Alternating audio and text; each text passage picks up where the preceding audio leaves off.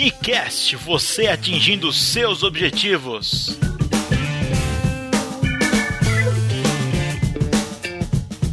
Meu amigo ouvinte, seja muito bem-vindo a mais esse episódio do Unicast. É um prazer falar com você. Algumas semanas eu fui convidado para ser o mestre de cerimônia de um evento lá em Belo Horizonte. Não sei, não lembro se eu, se eu contei isso aqui no Unicast ou não. Foi um evento chamado Ruptura, com várias palestras, realizado na Universidade Federal de Minas Gerais. Foi muito legal. Mas esse não é o assunto central deste episódio. Acontece que um dos palestrantes convidados foi o Ricardo Jordão, um cara fora de série que ajuda as pessoas a venderem. Isso mesmo, ele ajuda as pessoas a venderem e não somente vendedores a venderem. Porque ele acredita que todos nós sempre estamos vendendo alguma coisa. E aí eu aproveitei para entrevistar o Jordão para colocar essa entrevista aqui no Unicast. Mas eu ainda não publiquei essa entrevista porque eu quero arranjar alguma coisa inteligente para comentar em cima da fala dele. E tá difícil porque o cara é foda. Mas esse também não é o assunto central deste episódio. Acontece que eu acabei pedindo para ele me cadastrar num dos grupos do WhatsApp dele. E esse é quase o assunto central do episódio, mas ainda não. Durante uma das discussões do grupo, eu acabei defendendo a ideia de que gravar vídeos seria uma boa opção para quem quisesse aumentar as suas vendas. Não era algo que traria um resultado imediato, mas no longo prazo isso poderia fazer uma grande diferença nas vendas de qualquer pessoa. E esse sim é o assunto central deste episódio. Gravação de vídeos.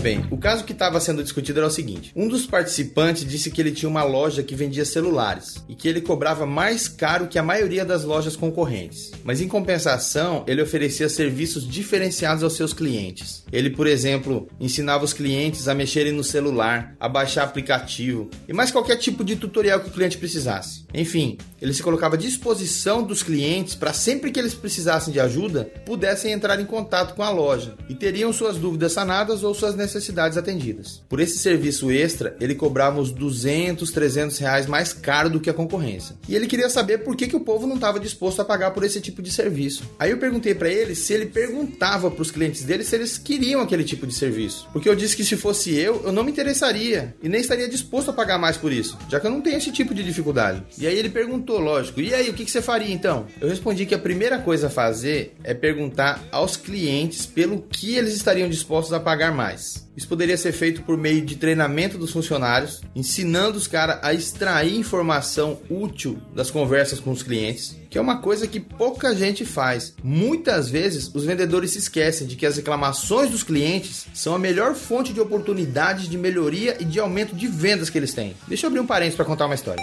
Outro dia, um amigo meu, o Cordeiro, me contou que ele estava lá no restaurante do Zé, um lugar que a gente almoça direto. E ele disse pro Zé que não era sempre que ele podia ir no restaurante almoçar. E bem que o Zé podia colocar um serviço de entrega na hora do almoço. Aí, o Zé respondeu: Porra, Cordeiro, você também? Todo mundo fica me enchendo o saco pra eu colocar um serviço de entrega aqui. Amigo ouvinte, dá pra entender um negócio desse? Todo mundo falando pro Zé assim, ó: Zé, eu quero te dar mais dinheiro. Até mesmo quando eu não puder vir aqui, eu quero almoçar da sua comida. Me ajuda a comprar ainda mais de você. E o cara, puto da vida, porque o povo não parava de encher o saco dele. Vai entender, velho. Bom, mas bora voltar aqui pro nosso vendedor de celular. Olha só. Então é o seguinte, ele podia conseguir as informações nas conversas com os clientes, ou então fazendo pesquisa mesmo. Ele podia, ele podia, por exemplo, pesquisar na internet quais são as maiores dificuldades dos usuários de celular. Enfim, ferramentas não faltam. E aí sim, com essas informações na mão, ele podia cobrar mais caro por serviços pelos quais as pessoas estivessem dispostas a pagar. Mas Nicandro, onde é que entram os vídeos nessa história?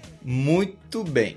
O primeiro passo é abrir um canal no YouTube, Celulares SA, Desvendando seu celular, Celulares e Companhia, ou qualquer outro nome que deixasse bem claro do que se trata o canal. Aí, sabendo quais são as maiores dúvidas das pessoas, ele podia começar a gravar vídeos explicando esse tipo de dúvida, dando a solução, entendeu? Para esse tipo de coisa. Não precisa ser uma aula de duas horas. São videozinhos rápidos explicando como instalar um aplicativo, como economizar a bateria do seu celular, como comprar na loja tal, quais aplicativos estão bombando esse mês. Podia ser um vídeo mostrando o último modelo da marca que ele vende, comparando um modelo com outro e dizendo quais os prós e os contras de cada um. Ou seja, assunto também não falta. É porque a gente, quando pensa nisso, tem a impressão de que tem que ser um vídeo mais maravilhoso do mundo, mas é coisa simples, cara. São vídeos curtos que passam uma informação útil para quem assiste. E quem que assiste, Nicasso? Quem procura o assunto na internet. Olha só, o YouTube ele pertence ao Google. Então você já deve ter percebido que quando você procura alguma coisa, logo ali abaixo, depois de uns cinco links de site mais ou menos, aparecem também os links de vídeos do YouTube, né? Pois é. E quem tá curioso sobre um assunto acaba clicando ali, talvez por achar que é mais fácil assistir do que continuar lendo e pesquisando em várias páginas. Mas, Ricardo, ainda não entendo como isso pode ajudar o cara a vender mais celulares ou cobrar mais caro do que a concorrência. Eu vou dar um outro exemplo que agora vai esclarecer mais ainda. Imagina que um cara tem um hotel em Campos do Jordão, lá onde acontece um evento chamado Epicentro.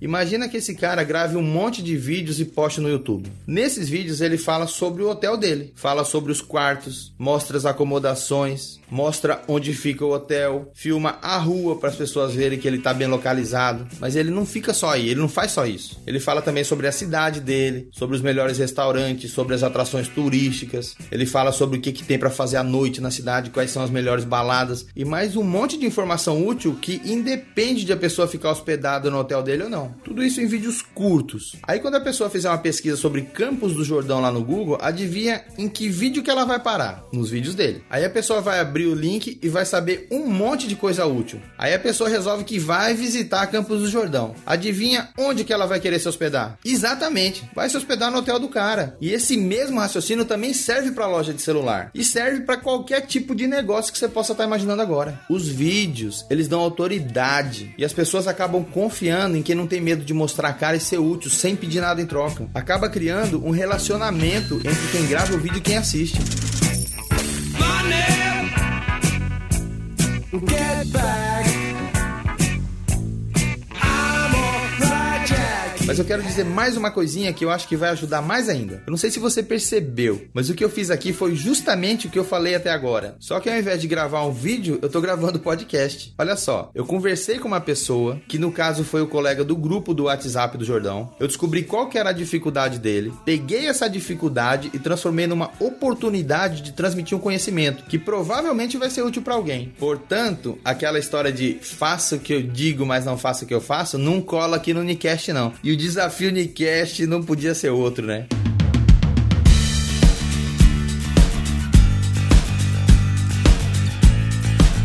Desafio você a gravar um vídeo e a publicar na internet. E se você não tem e nem pretende ter um negócio, não tem problema. Pode ser o assunto que for, só pela aprendizagem mesmo. Tô fazendo esse desafio porque sei o quanto que é prazerosa e libertadora essa experiência. Acredita em mim, principalmente se você tiver dificuldade para fazer isso. Aí é mais um motivo para você fazer. Você não vai se arrepender e depois você vai me agradecer.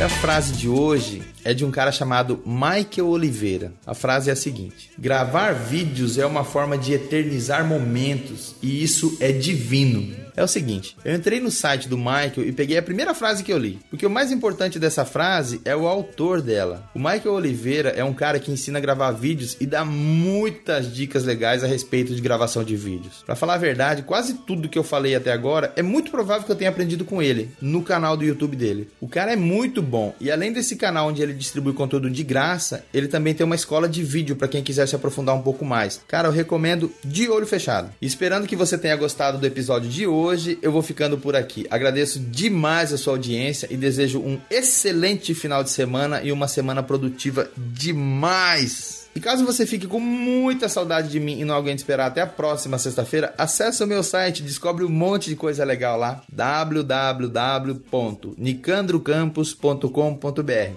Ah, e tem meu canal do YouTube também, beleza? Walk the Talk, meu irmão. Tá bom, parei. Um grande abraço e até sexta-feira que vem. Valeu!